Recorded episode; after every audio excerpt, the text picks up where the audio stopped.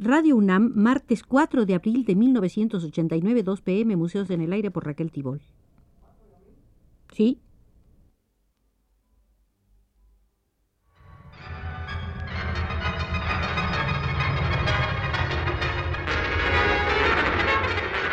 Radio UNAM presenta Museos en el Aire. Un programa a cargo de Raquel Tibol, quien queda con ustedes. Esta será la segunda visita al Museo de la Posmodernidad para ver el ensayo de Adolfo Sánchez Vázquez titulado Radiografía del Posmodernismo.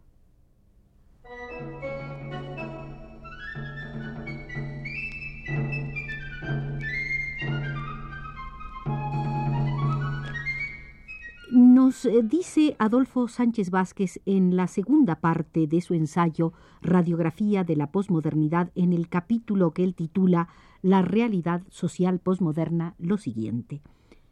La crítica de la razón, el progreso y el destino de la historia que llevan a cabo Nietzsche, Weber y Adorno proporciona importantes puntos de apoyo al pensamiento posmoderno que va a radicalizar aún más sus críticas. La modernidad no es sólo criticada, sino negada y las alternativas a lo negado, ya bastante apagadas, acaban por ser apenas una luz mortecina en la oscuridad. Pero ¿qué es lo posmoderno que se enfrenta así a la modernidad?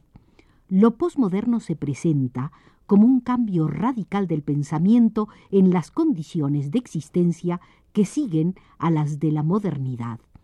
Estas condiciones de existencia en que insisten los posmodernistas son las propias de una sociedad informatizada en la que la multiplicación de las máquinas de información con sus múltiples juegos de lenguaje afecta a la interacción social.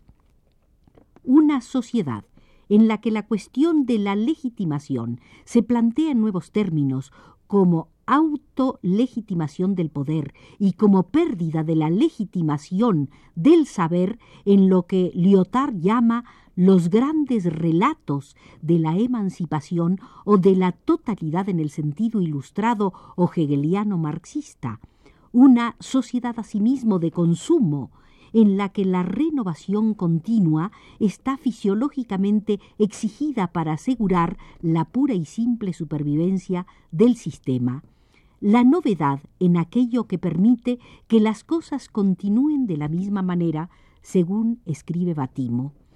Se trata igualmente de un sistema social que, como escribe Lyotard, por haber alcanzado su máximo grado de objetivación, entran en crisis las formas ideológicas que lo legitimaban, lo que lleva a tomar críticamente conciencia de la fuerza destructiva inscrita en la ratio y en la relación ratio-dominio. Pero en definitiva, si nos atenemos a las relaciones de producción que están en la base de este mecanismo de explotación y dominación de los hombres y los pueblos, se trata, sin los eufemismos de la sociedad de consumo o sociedad posindustrial, de la sociedad capitalista desarrollada, capitalismo tardío o capitalismo multinacional que emerge después de la Segunda Guerra Mundial y que lejos de romper con la lógica expansionista del capitalismo moderno, el que Marx conoció, describió y explicó, abre una tercera fase de esa expansión tras las primeras expansiones del mercado nacional y del imperialismo expansión que no conoce enclaves, trátese de la naturaleza, el inconsciente, el arte o el tercer mundo. En este espacio multinacional, en el que se hallan aerrojados los individuos y los pueblos, hay que buscar las raíces y la necesidad del posmodernismo que Jameson caracteriza por ello como la lógica cultural del capitalismo multinacional o tardío. Pero para entender por qué el capitalismo tardío, engendra esa lógica cultural o esa conciencia posmoderna desmovilizadora de las conciencias y cómo lleva a cabo esta función ideológica, social y política, necesitamos fijar algunos rasgos relativamente estables en la naturaleza ambigua, resbaladiza y heterogénea del posmodernismo. Pero su perfil tendremos que dibujarlo sobre todo a través de sus negaciones.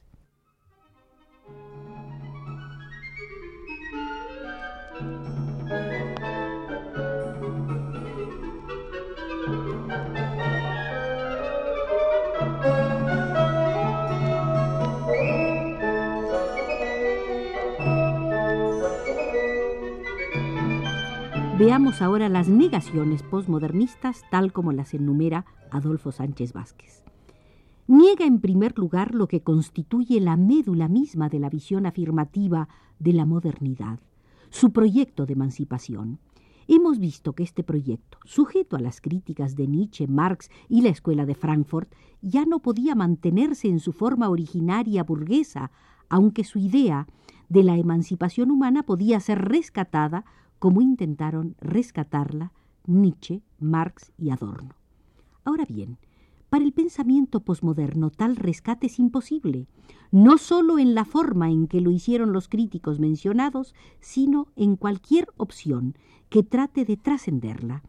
Los proyectos de emancipación, como los de la ilustración burguesa y el marxismo, caen dentro de lo que Lyotard llama los metarrelatos carentes de legitimación. Su negación postmodernista no se hace para trascenderlos en nombre de otro proyecto, superando sus limitaciones o buscando nuevos fundamentos. Esto último resulta vano, pues el pensamiento posmoderno arroja por la borda la categoría misma de fundamento, con lo cual se arruina todo intento de legitimar un proyecto. Ciertamente, existe un nexo estrecho entre proyecto y fundamento, ya que todo proyecto tiene que estar fundado. Pero si se corta el nexo entre uno y otro, todo proyecto se hace imposible, ya que no habría fundamento que lo legitimara. Y así lo proclama Franco Crespi, uno de los exponentes del pensamiento débil o posmoderno. El reconocimiento de la carencia de fundamento y de su carácter irrevocable lleva consigo la renuncia a cualquier tentación de formular un proyecto total de transformación de la realidad social. Pero en una sociedad injusta se puede renunciar al proyecto de transformarla y a fundamentar ese proyecto. Ciertamente esa fundamentación puede ser, como en tantas doctrinas salvadoras o utópicas, ilusoria utópica, pero también, como en el socialismo marxiano, factible y racional. Por otra parte, si se afirma la carencia absoluta de fundamento, ¿en qué fundamos la falta de fundamento? Vemos, pues, que no es tan fácil despedir al fundamento. La negación del proyecto emancipatorio es, en definitiva, una cuestión central no sólo teórica, sino práctica, política, ya que descalifica la acción y condena a la impotencia o el callejón sin salida de la desesperación al fundar, ahora sí, la inutilidad de todo intento de transformar radicalmente la sociedad presente. Y con este motivo, el pensamiento posmoderno echa mano de otras negaciones como las de superación, historia, sujeto, progreso, novedad, etc., aprovechando en este terreno lo sembrado ya, como demuestra Batimo, por Nietzsche y Heidegger. La superación se concibe como una categoría de la modernidad que ni siquiera como superación crítica puede aceptarse, ya que mantiene la identificación del ser con lo nuevo, carente de valor para el posmodernismo. La historia es otra de las cabezas que ruedan bajo la guillotina posmodernista. Ya no se trata de la historia sin sujeto postulada por el estructuralismo francés, ni tampoco de la falta del sentido de la historia, sino que se trata pura y sencillamente de que no hay historia, de que si la ha habido, ha llegado a su fin y de que estamos en una poshistoria. Se disuelve la historia como un proceso unitario dotado de cierta coherencia y racionalidad, y cambia nuestra conciencia del tiempo, ya que la tecnología de la información tiende a deshistorizarla al reducir los acontecimientos al plano de la contemporaneidad y simultaneidad. El presente absorbe el pasado e igualmente es absorbido el futuro, lo que ha de llegar o lo que hay que esperar. O como dice Brodillard, el futuro ya ha llegado y no hay que esperar ninguna utopía. El pensamiento posmoderno se centra, pues, en el presente, en un presente que se reproduce a sí mismo y en el que lo nuevo es sólo lo mismo. Ya no cabe hablar de historia como proceso que desemboca en un presente que ha de dejar paso, sobre todo, con su transformación de la sociedad al futuro, a lo que no ha llegado aún y por cuya llegada luchamos. Es, pues, propia del pensamiento posmoderno esta exaltación del presente y negación del futuro, que en verdad es la conciliación con un presente, el nuestro, conciliación, que es siempre la marca del conservadurismo. Recuérdese el Hegel de la filosofía del derecho, que concilia la idea con la realidad, el Estado que encarna la razón con el Estado prusiano de su tiempo. Para Hegel ha habido historia, la que conduce a ese presente pero en rigor ya no la hay porque lo que cuenta es ese presente y no el futuro. Para él, como para los posmodernos, no hay necesidad de transformar esa realidad. Lo que aspiran a transformarla revolucionariamente no hacen sino dar rienda suelta a su impaciencia subjetiva.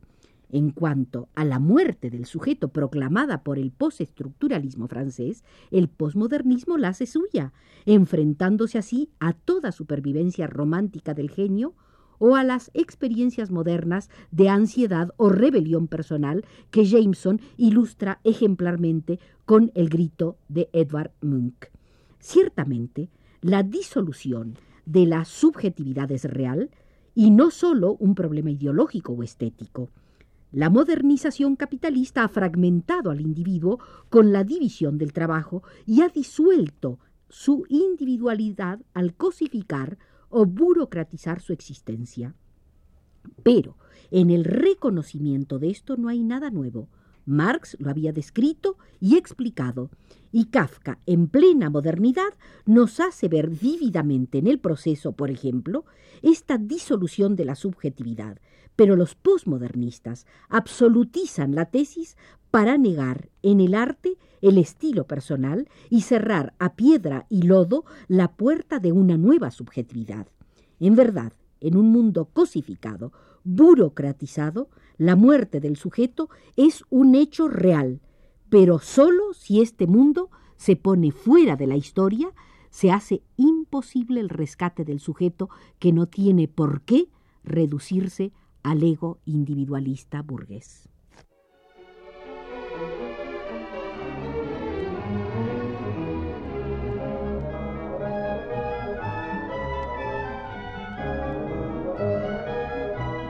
En el Museo del Postmodernismo hemos visto la segunda parte de la radiografía del postmodernismo, el ensayo de Adolfo Sánchez Vázquez. Cuidó nuestro tránsito por el museo, Arturo Carro.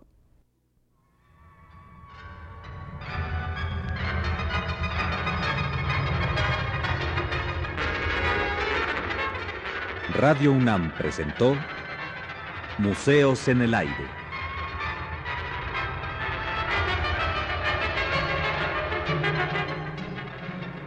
Un programa de Raquel Tibol.